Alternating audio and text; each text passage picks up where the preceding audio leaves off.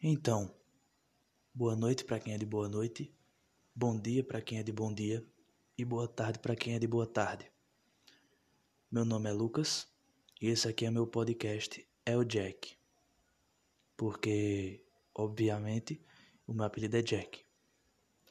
É, primeiramente, fazendo alguns esclarecimentos, esse é um podcast bem, bem, assim, aleatório. Então, Espero que vocês se adaptem, mas basicamente eu vou tentar falar um pouco de política, mas de uma visão diferente, com uma abordagem diferente. Eu vou contar em alguns episódios é, a experiência que eu vivi com política, só que dentro do ensino médio, com o movimento de Grêmio Estudantil. Então, eu estava analisando e vi que algumas experiências davam boas histórias, davam bons podcasts e davam algumas críticas também. Então esse é o intuito. É, espero que vocês gostem. E é isso. Bom, esse é o primeiro episódio, obviamente. E eu vou falar, como toda boa história, de como tudo começou.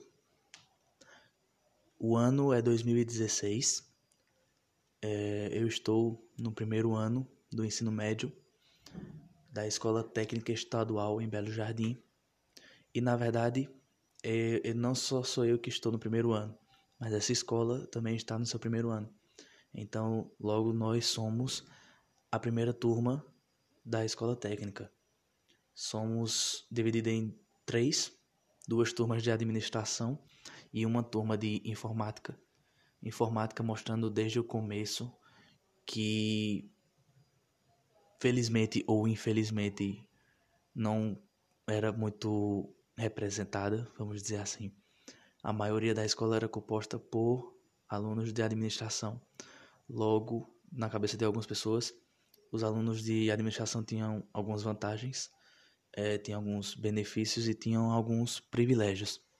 Mas no auge de 2016, com a média de idade entre 14 e 21 anos nas turmas, é, as pessoas não davam muito, não davam muita importância para essa questão, para a questão política. Não davam muita importância e também não era assunto muito abordado. Muitas pessoas não, não faziam nem ideia nem gostavam de política, independente de ser dentro da escola ou de ser fora da escola. Até porque um jovem do interior de pelo menos de Pernambuco. Na verdade, eu nem sei, nem sei se posso falar de um jovem do interior de Pernambuco, mas eu falo das dos jovens que eu conheci no ano de 2016.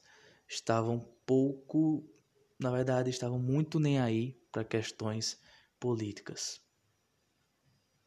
Então, entre as aulas, no total eram nove aulas por dia, no meio dessas aulas, um momento era reservado para projeto, para a realização de alguns projetos interdisciplinares. Ou seja, uma desculpa para não ter aula. Brincadeira, caso tenha algum professor meu escutando isso. Eram realmente projetos bons. E sim, eram projetos bons. Mas, enfim, na cabeça do aluno do primeiro ano do ensino médio, era um horário de aula para não ter aula. Então a gente não tinha aula propriamente dito. E dentre alguns projetos, nós tínhamos teatro, nós tínhamos música, nós tínhamos xadrez, nós tínhamos muitas coisas que não se encaixavam em nada. Foi para o lado da formação do Grêmio Estudantil, com o nosso professor de história. É, para ser sincero, muita gente entrou na, na, no processo de formação do Grêmio Estudantil por causa do seriado Todo Mundo Deu Cris. Eu, particularmente, entrei por causa disso. Não vou ser hipócrita de dizer que eu sempre fui um líder revolucionário. Na verdade, sempre, como se eu fosse. Mas, enfim, eu nunca fui um líder revolucionário, um, um estudante ativo lutando pelos direitos dos estudantes. Não em 2016. Então, eu entrei porque tinha visto em Todo Mundo Deu Cris. Era uma, um negócio que parecia bom, entre aspas e levei algumas pessoas comigo que não se encaixaram em outros em outros projetos interdisciplinares.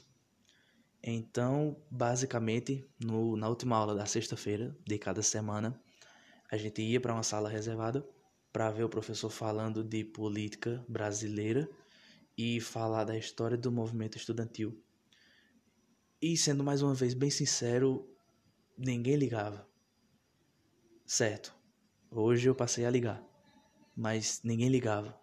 A gente só ia lá e torcia para que acabasse logo a formação e fizesse logo o processo eleitoral, como a gente pode dizer assim.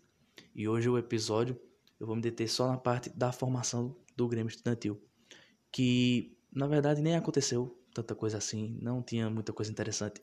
A gente realmente só ia para a sala para aprender sobre a função do Grêmio Estudantil, sobre a história do Grêmio Estudantil e como algumas coisas deveriam acontecer. Só que desde o processo de formação do Grêmio já tinha os grupinhos, como toda boa sala, já tinha os grupinhos divididos. E se dividiu em dois grandes grupos, no caso, essa turma. É um grupo composto por praticamente todo mundo da turma A de administração e outro grupo misturando a administração B com informática, ou seja, o grupo da inclusão, né, dando espaço para as minorias. Espero que relevem as piadas, mas enfim, porque a turma de informática também relevava. É, já se desenhava, já se tinha um esboço de como seriam os partidos, entre aspas, ou as chapas, como eram chamadas. Já se tinha a ideia da política dos dois, dos dois candidatos, vamos dizer assim. Mesmo com a candidatura ainda não oficializada, mesmo com as chapas ainda não formadas, desde o princípio, os juntaram-se dois grupinhos na sala e os dois aprendiam o que queriam para fazer o Grêmio Estudantil do jeito que queriam. Então, eu, como um bom aluno que, como eu posso dizer, que não sabe o que está fazendo, é, tava lá só pela bagunça. Na verdade, nem rolava bagunça, porque o pessoal não era bagunceiro. Mas eu tava lá de gaiato, né? Na verdade. No começo eu tava lá de gaiato. E eu fiquei do lado da galera gaiata, obviamente. Tinha um grupo mais sério, tinha um grupo que realmente levava a sério, que era o grupo justamente composto pela maioria de administração A, ou seja, a oposição. E eu fiquei do lado do, da galera ali mais good vibes, a galera mais. Se fosse pra gente dividir, se fosse pra gente é, rotular, eu fiquei no partido da esquerda contra o partido da direita, que era o partido da oposição. E desde é, essas aulas que a gente tinha para formação do Grêmio Estudantil, já tinham algumas tretas, vamos dizer assim. Já aconteciam alguns comentários, vazava algum comentário. Um, uma das ocasiões, é, supostamente, a oposição estava planejando comprar o voto da, da galera. Não tenho certeza se, se com lanche, se com alguma coisa, mas enfim. Vazou o boato que eles estavam planejando comprar o voto da galera da administração B, porque a administração A já ia votar neles em peso. Então eles tinham que conquistar é, terreno, tinham que conquistar adeptos que eles ainda não tinham. E uma coisa que a gente tinha de sobra, que a gente tinha duas turmas. Então, desde o, a formação do Grêmio Estudantil da Escola Técnica Estadual em Belo Jardim, já se tinham algumas desavenças, já se tinham é, divergências políticas, vamos dizer assim, de jovens de 14, 15 anos, brigando por política dentro da escola, mas que ainda não entendiam nada de política, o que era muito engraçado.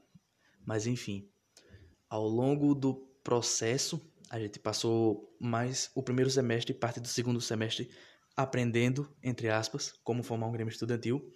E então, no segundo semestre, o professor simplesmente saiu da escola.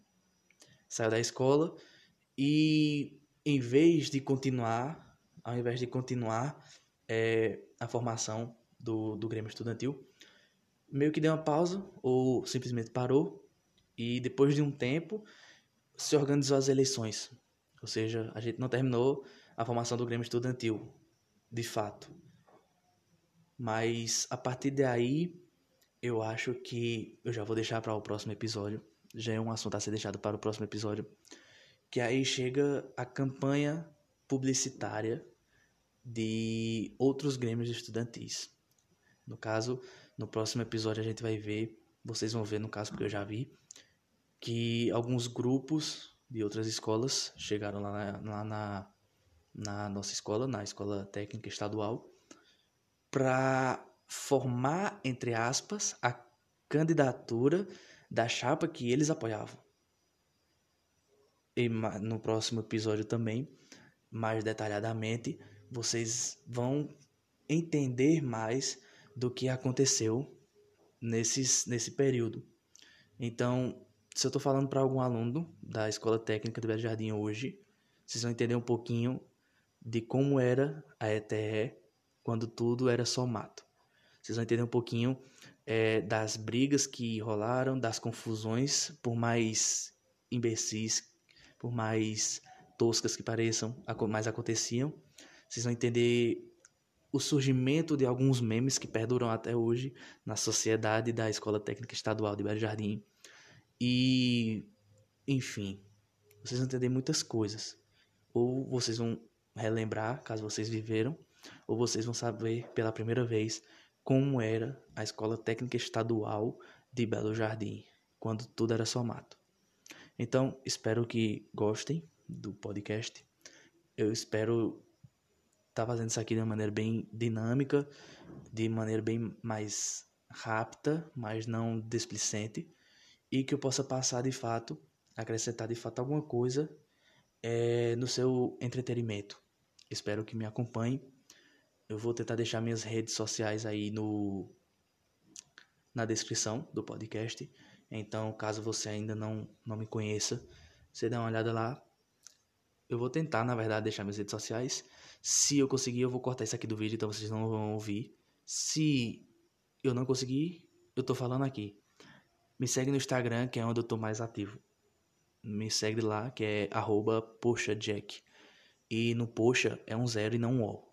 No, no poxa, obviamente. É um zero e não um O.